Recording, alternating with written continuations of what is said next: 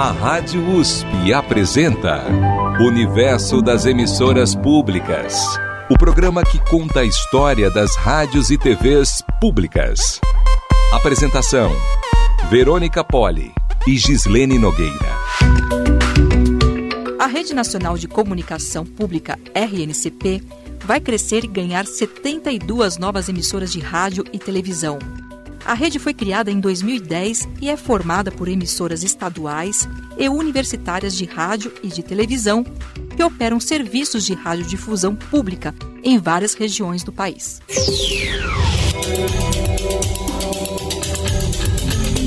Somos responsáveis pela conformação da comunicação pública nacional. Oferecemos apoio técnico às afiliadas e damos visibilidade aos conteúdos científicos de excelência produzidos pelas emissoras universitárias de norte a sul do país é a EBC e as universidades, fortalecendo o compromisso com a comunicação pública em que a democracia e o cidadão são colocados em primeiro lugar. A expansão da RNCP é resultado de um acordo firmado entre 31 universidades federais, a Associação Nacional dos Dirigentes das Instituições Federais de Ensino Superior, a Andifes, e a Empresa Brasil de Comunicação. A EBC, estatal vinculada ao governo federal, é responsável pela formação e gerenciamento da rede. As emissoras que compõem a RNCP retransmitem o conteúdo da TV Brasil, da Rádio MEC e da Rádio Nacional e também produzem e transmitem conteúdos próprios. Trabalhamos na expansão da Rede Nacional de Comunicação Pública, RNCP, junto às emissoras universitárias.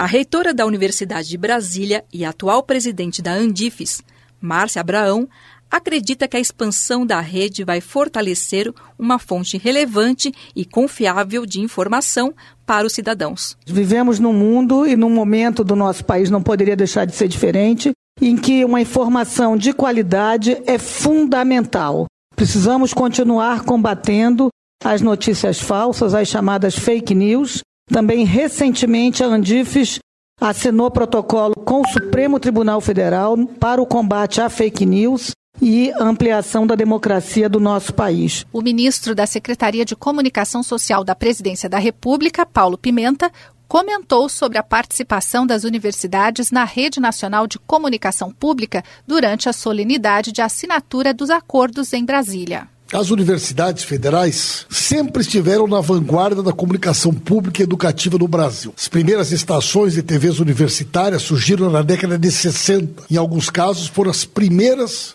dos seus municípios. Nos bons e maus momentos do país, as universidades federais contribuíram com a educação de qualidade, ciência de ponta, e defesa de direitos. Agora, ao operar novas geradoras de rádio e TV, poderão alcançar segmentos ainda maiores da nossa sociedade. Universo das emissoras públicas. O programa que conta a história das rádios e TVs públicas. Apresentação: Verônica Poli e Gislene Nogueira. Vamos conversar sobre a Rede Nacional de Comunicação Pública com a professora Maíra Bittencourt doutora em Ciências da Comunicação pela Escola de Comunicações e Artes da USP, diretora de comunicação, professora de jornalismo de pós-graduação da Universidade Federal de Sergipe. Maíra é também coordenadora do Colégio de Gestores de Comunicação das Universidades Federais da Andifes. Olá, Maíra, obrigada por aceitar o nosso convite aqui na Rádio USP. Olá, eu que agradeço, uma honra participar desse espaço. Maíra, como foram as negociações que resultaram na expansão da Rede Nacional de Comunicação Pública? De quem foi a iniciativa de incluir mais universidades federais na rede? Essa foi uma iniciativa conjunta entre a EBC, a SECOM, o MEC e as universidades federais. É uma demanda antiga das universidades, essa demanda por novas rádios e novas TVs. Ao longo de muitos anos, as universidades lutaram por isso, algumas conseguiram, outras não, tinham processos parados uh, de consignações de novas emissoras. E logo no início desse ano, com a mudança de governo, nós procuramos a SECOM, uh, estivemos com o ministro Paulo Pimenta e apresentamos a necessidade das universidades de expansão da rede. Do outro lado, por parte da EBC e da própria SECOM também havia um interesse de expansão da Rede Nacional de Comunicação Pública, utilizando as universidades como espaços privilegiados de conhecimento e principalmente na intenção também do combate à desinformação. Então, houve uma confluência aí de fatores que levaram a essa rápida expansão com as novas concessões para as universidades. Então, foi um trabalho conjunto e um trabalho que já rendeu o primeiro passo, que foi essa mobilização em torno dessas novas consignações, e agora começa o trabalho todo de implantação das novas emissoras. Professora Maíra, as universidades vão ter autonomia para produzir conteúdo nas emissoras consignadas? Sim, exatamente. Esse modelo de parceria, ele não é um modelo novo, ele já está em vigor há alguns anos. Inclusive, a rádio da Universidade Federal de Sergipe, na qual eu sou professora e estou como diretora de comunicação aqui na universidade, a rádio já tem 14 anos e ela tem essa parceria há 14 anos com a EBC.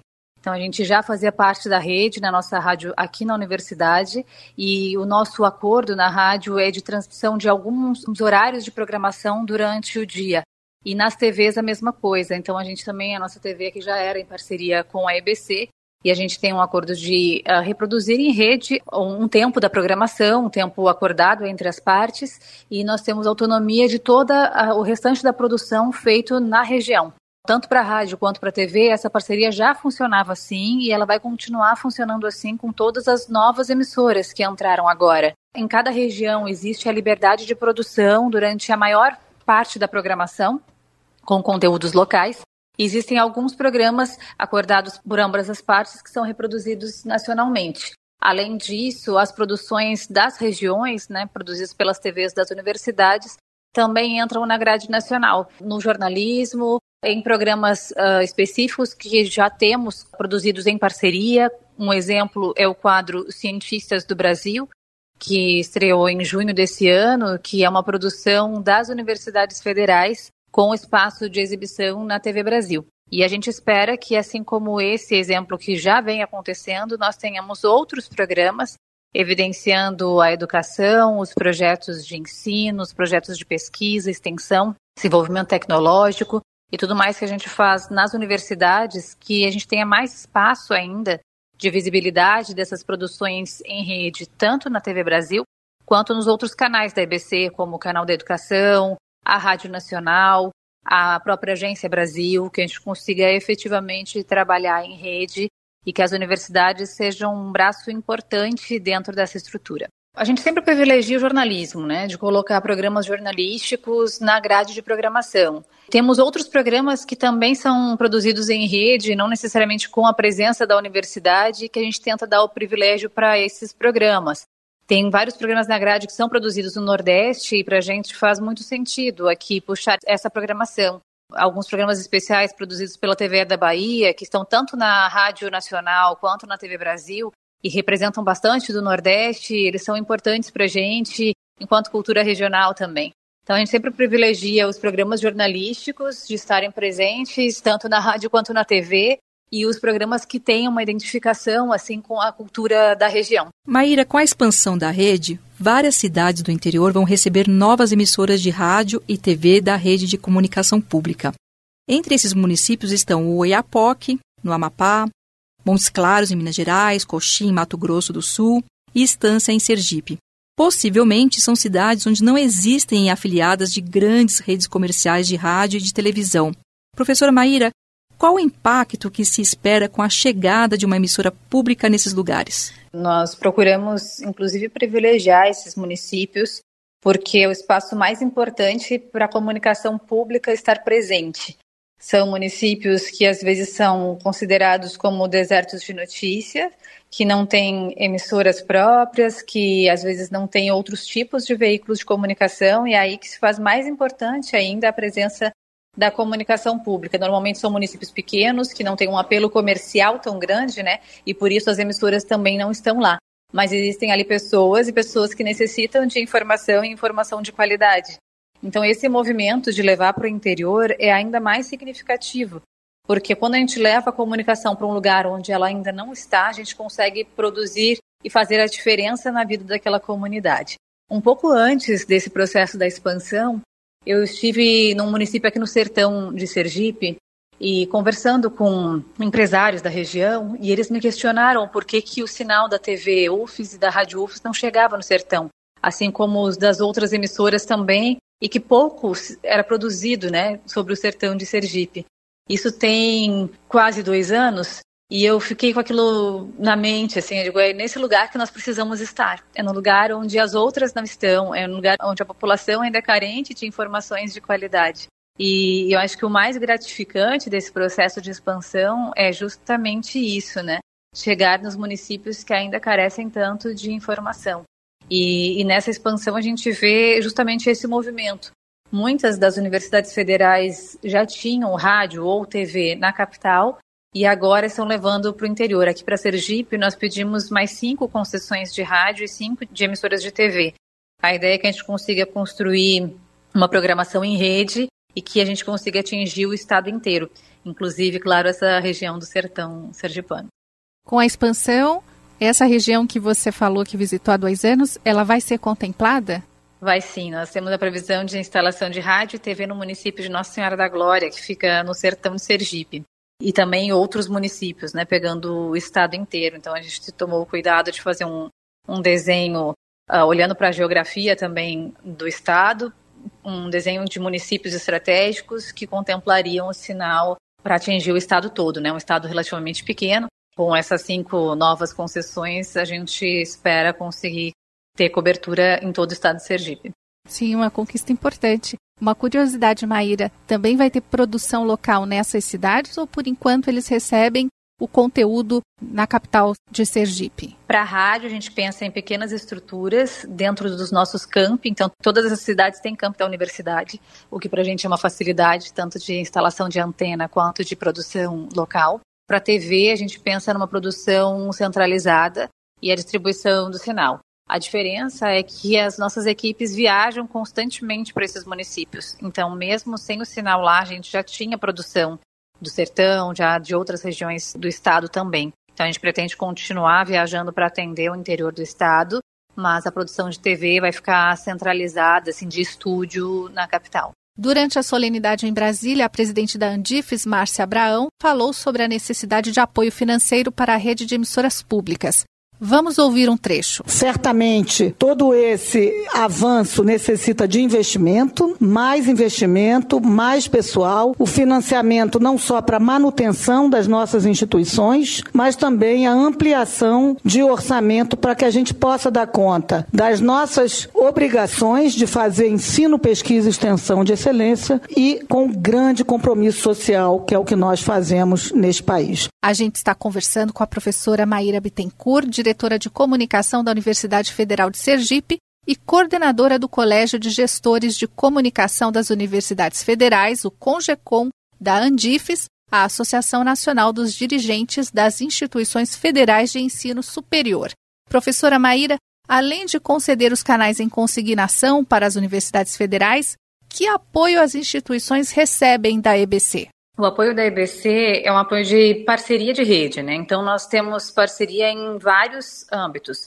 No processo todo de aquisição dos equipamentos, na questão técnica de avaliação, do que, que precisa para montar a licitação, o apoio também na produção. Então, quando nós fomos entrar com o sinal local da nossa TV aqui em Sergipe, a gente prontamente pediu para o técnico vir nos acompanhar e dar um suporte para a equipe. Então, há esse retorno também da EBC no suporte as emissoras que fazem parte da rede. Na produção de conteúdos também funciona de forma muito semelhante, né? Na troca, em pensar juntos conteúdos, e a gente espera que isso seja ainda mais efetivo. Para algumas emissoras também teve algum suporte uh, de aquisição de equipamentos, né, em alguns momentos. Então a gente espera que essa parceria se amplie ainda mais com o avançar da rede agora, tanto nas questões técnicas quanto na produção jornalística, na produção de entretenimento e na questão de estrutura também. A Rede Nacional de Comunicação Pública, segundo a IBC, é a quinta maior do país em termos de audiência.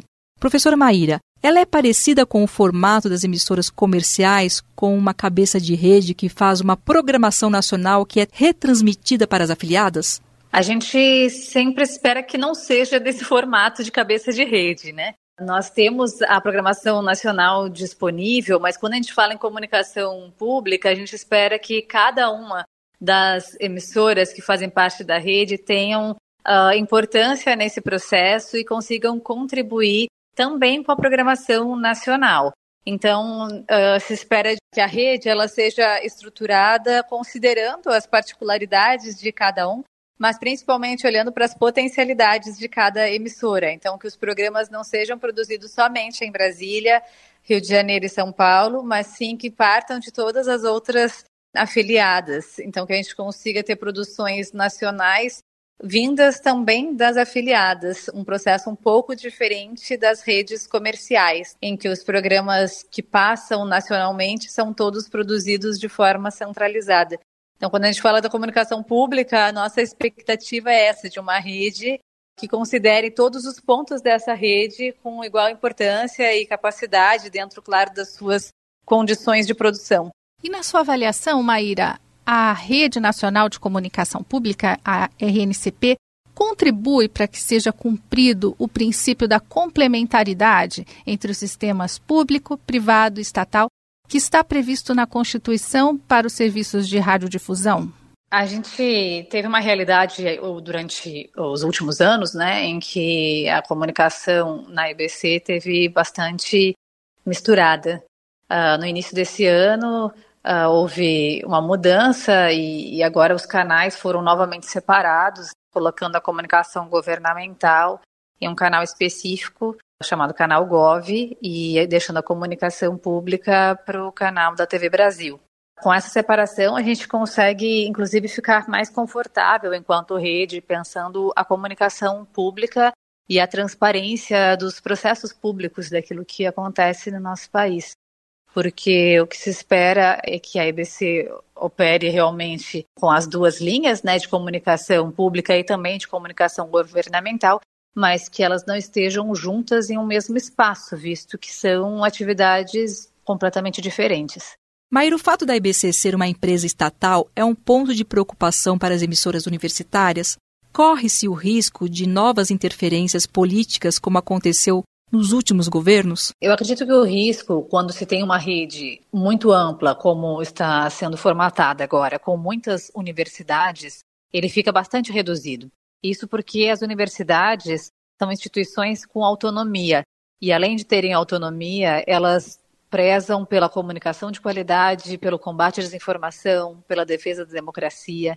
Então é muito difícil a gente pensar que um governo pode assumir e ter intenção de colocar algum tipo de condução contrário à defesa da democracia e a uma comunicação de qualidade para centenas de emissoras que são ligadas a universidades. Então, para além das universidades federais, o próximo passo de expansão da rede é com as universidades estaduais e municipais, o que vai trazer ainda uma quantidade ainda maior de parceiros que são comprometidos com uma comunicação pública dentro dos seus princípios de comunicação pública, que prezam pela transparência, pela informação confiável, pela linguagem simples e todos os demais princípios de comunicação pública. Então, acredito que os riscos são bastante minimizados quando a gente tem uma rede capilarizada e com muitos parceiros que prezam pela comunicação pública como ela deve ser.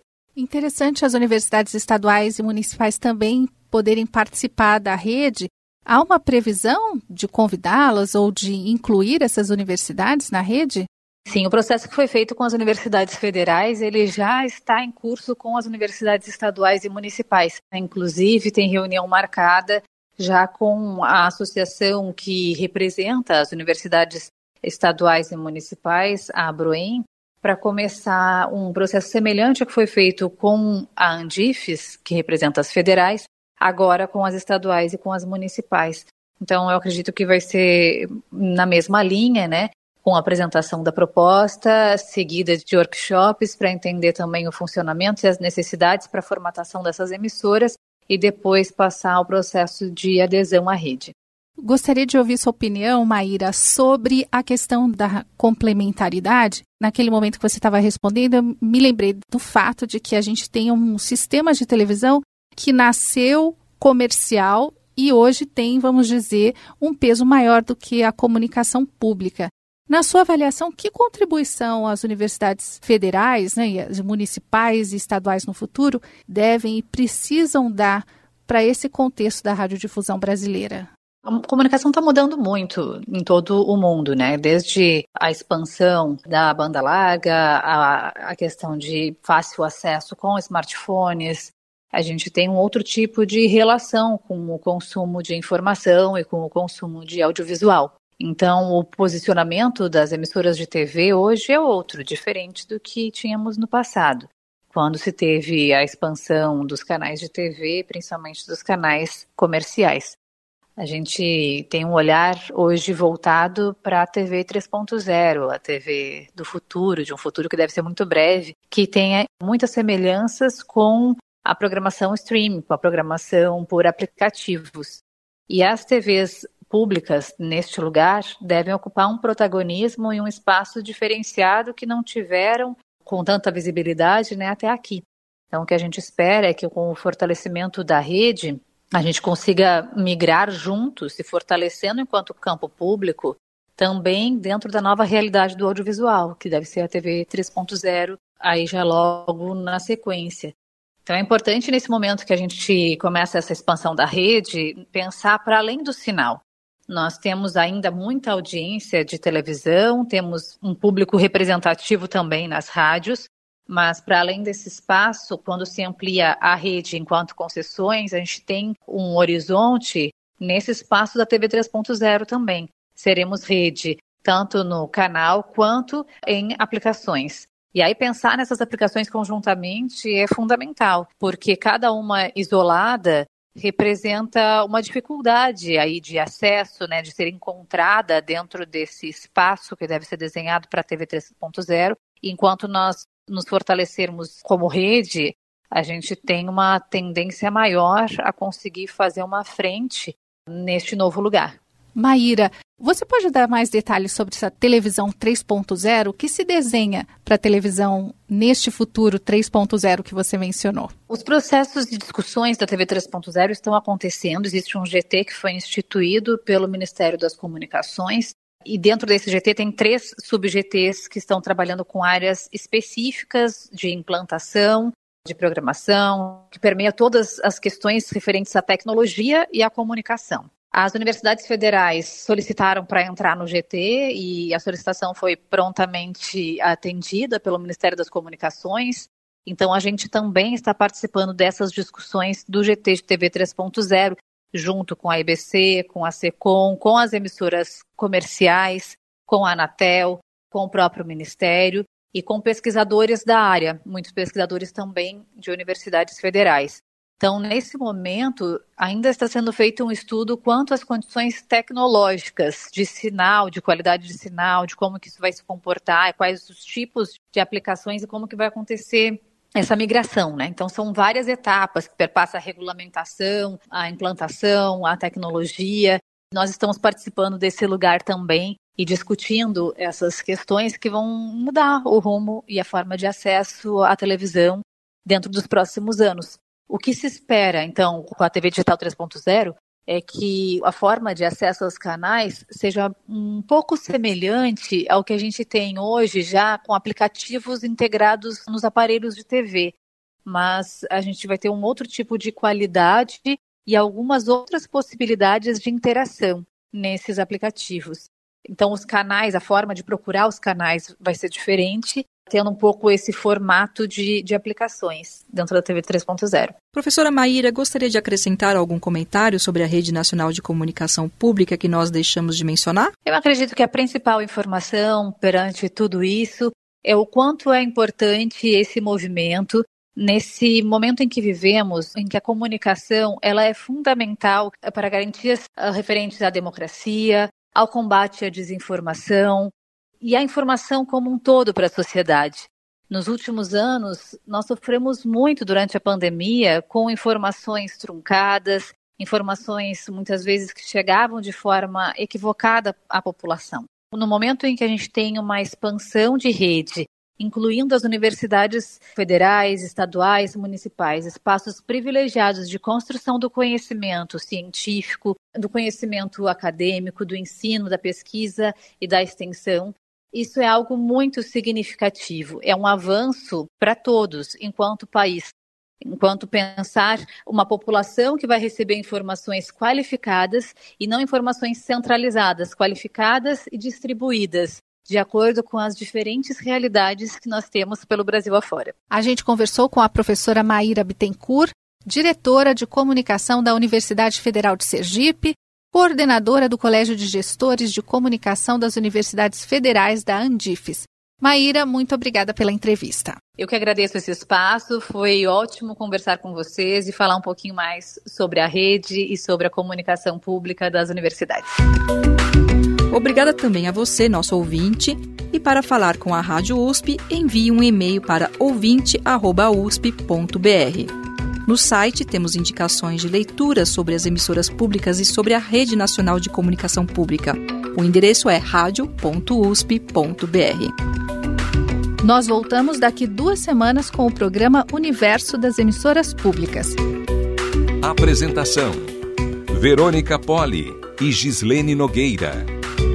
Universo das Emissoras Públicas. O programa que conta a história das rádios e TVs públicas.